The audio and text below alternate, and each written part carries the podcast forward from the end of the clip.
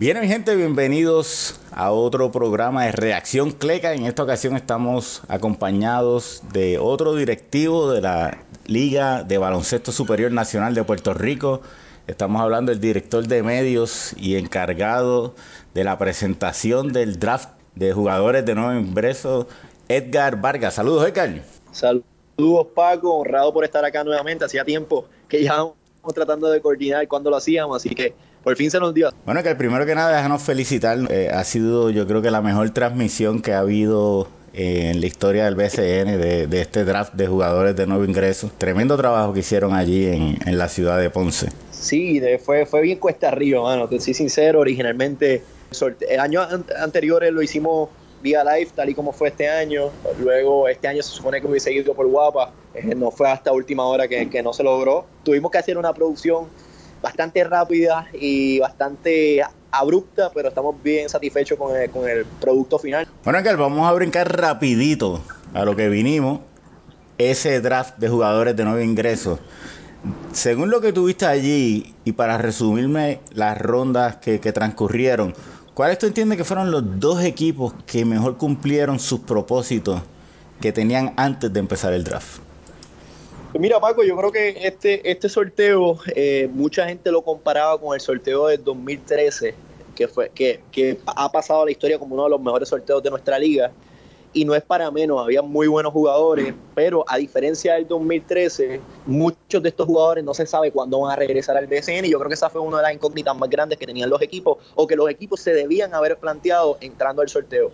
Muchos jugadores con nombre, con muchos jugadores que tienen muy buena participación en la primera división de la NCAA, pero no se sabía cuándo estos jugadores realmente llegarían al sorteo, así que esto era algo que los equipos pues, pues se tendrían que haber planteado. Entrando al sorteo, eh, Guayama tenía la, la, primera selección, le seguía San Germán, luego Ponce, Bayamón tuvo el cuarto turno porque lo cambió con Guayama, que fue en el cambio de Javi González. Los indios que hacen su regreso al BSN seleccionaban quinto y creo que Ponce estaba sexto y San Germán tenía dos selecciones consecutivas que era séptimo y octavo y cerraba con, con Arecibo. Tyler Davis eh, en el sorteo, yo creo que eso era una línea para todas las personas. Todo el mundo ha visto lo que ha hecho Tyler Davis en cada uno de los sitios donde ha jugado, lo que lo vimos con la selección nacional y realmente es algo que no hay ahora mismo en Puerto Rico, ni cerca, así que yo creo que la posición le favorecía mucho. Yo entiendo que no había mucho espacio para tú, tú tienes un año prácticamente para tú pensar cuál va a ser tu selección yo creo que, la naturaleza del draft es evaluar eh, los equipos que no estuvieron en la primera posición y que hicieron su selección en base a selecciones anteriores, ¿me explico? Ok, te entiendo. O sea, que, no pudieron coger lo que ellos querían, así que se adaptaron y cogieron una estrategia. Exacto, según la naturaleza del draft, van viendo qué queda disponible, cómo, qué necesidades yo tengo y hacia dónde me dirijo. Basándome en esa línea, yo creo que los mejores dos equipos que seleccionaron, esto te lo estoy hablando en carácter personal, yo creo que fue Ponce el número uno.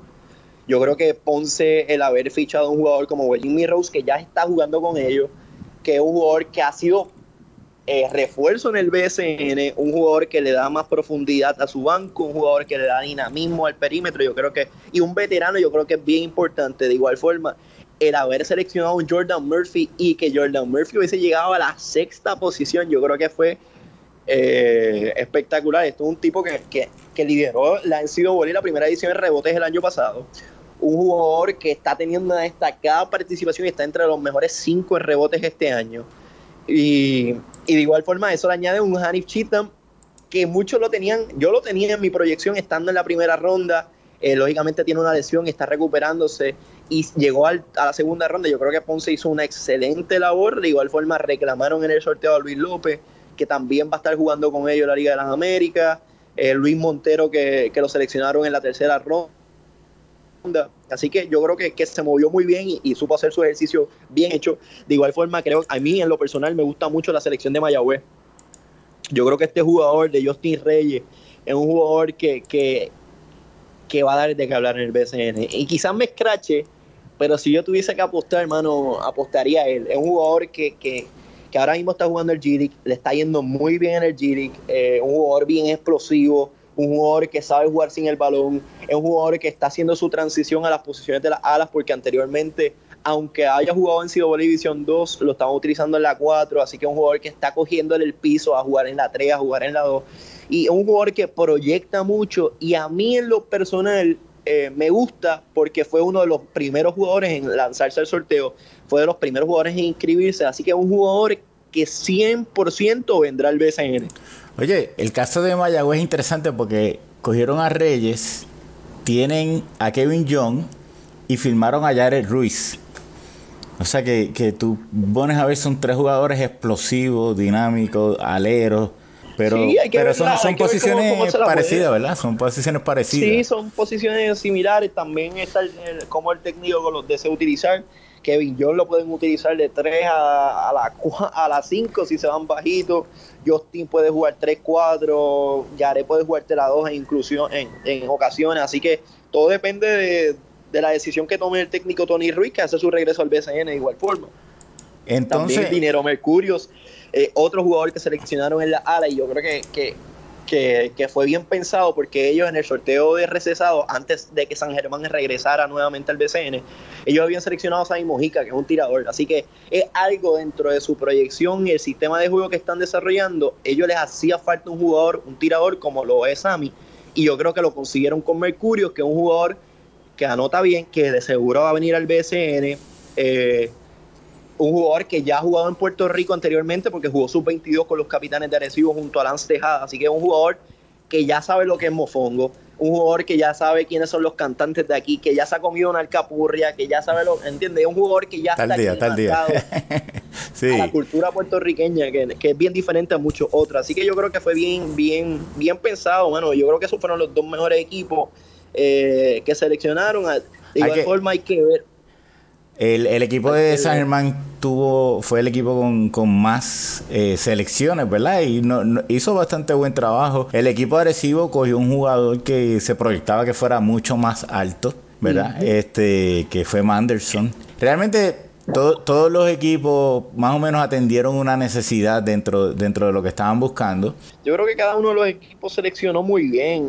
Lógicamente hay equipos que, genuinamente la posición en donde estaban pues no, no podían hacer más de lo que hicieron, como lo es el caso de Aguada, como lo es el caso de Fajardo, que las posiciones en donde estuvo pues no le permitía haber sido tan exitoso en el sorteo como otros equipos, que, que claro está. Bueno, el caso de Quebradilla, ¿verdad? Porque es una cuestión de filosofía de, de los piratas que ellos ceden los turnos por a cambio de jugadores. No, no tuvieron no tuvieron selecciones en este en este draft.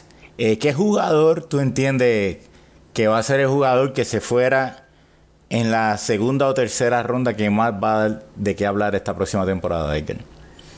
O sea, te estoy descalificando los de la primera ronda, de la segunda o tercera ronda, que venga a pues jugar y despunte. Pues fíjate, te, voy a ser, te voy a ser bien sincero. Eh, en esta, lo que es una segunda y tercera ronda, yo creo que, que un jugador tiene que llegar a un club en donde le den la confianza para que desarrolle y para que eventualmente sea el jugador al cual aspiran desarrollar. Y uno que a mí en lo personal, porque lo he seguido desde cerca cuando cubría la live, es John Cedeño. A mí este jugador me fascina, es un armador que lo seleccionó Fajardo en el cuarto turno del sorteo, que ha tenido una destacadísima participación con la Universidad Central de Bayamón. Eh, apenas en su segundo año de la live, la destrozó, por decirte así. Así que ahora es que está entrando su tercer año ha sido muy bien coachado por Jan Serrano y es un jugador que intriga mucho porque es un 6-4 armador, que lo único que le falta es desarrollar su tiro, pero más allá de eso está bien cubierto y, es un combo guard que tú lo puedes utilizar en la 2 y te da muchas variantes. Es un jugador que tiene hambre, un jugador que ha sido siempre los últimos cortes de las selecciones nacionales, que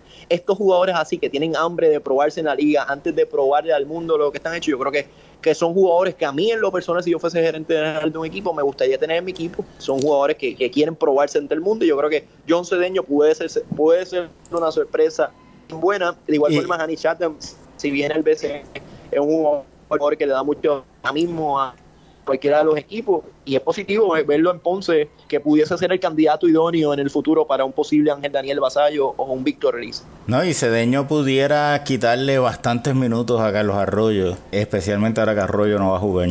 La oportunidad la va a tener allí, ¿no? debe ser el lugar en, la, en el BCN en donde más oportunidad debe tener. vamos a ver cómo se las cosas. Vamos a ver cómo se mueven las cosas. Este, bueno, Edgar, un millón de gracias. Estamos todos esperanzados a que esta temporada que se está organizando eh, se nos dé y, ocurra con, toda la calidad que, nos tiene acostumbrados en los medios. ¿Una palabra para la fanaticada? Ha sido cuesta arriba esta pretemporada, ha sido... Ha habido muchas cosas que no hemos tenido a nuestro alcance, estamos trabajando arduamente para poder ofrecer el mejor producto posible.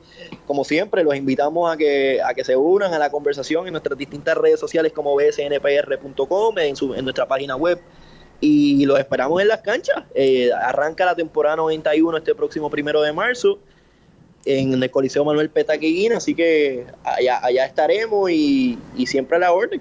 Bueno, un millón de gracias, Edgar. Eh, ya nosotros nos pueden seguir en todas las redes sociales, Facebook y Twitter, los Clecas del Deporte, pueden seguir eh, y suscribirse a nuestro canal de YouTube. Y ahora nos pueden conseguir en todas las plataformas mayores de podcast. Cualquier comentario nos los dejan saber. Muchas gracias y bendiciones. Estamos como el arroz blanco, Paco, ya estamos en todos lados. gracias, Edgar. Seguro, gracias a ti.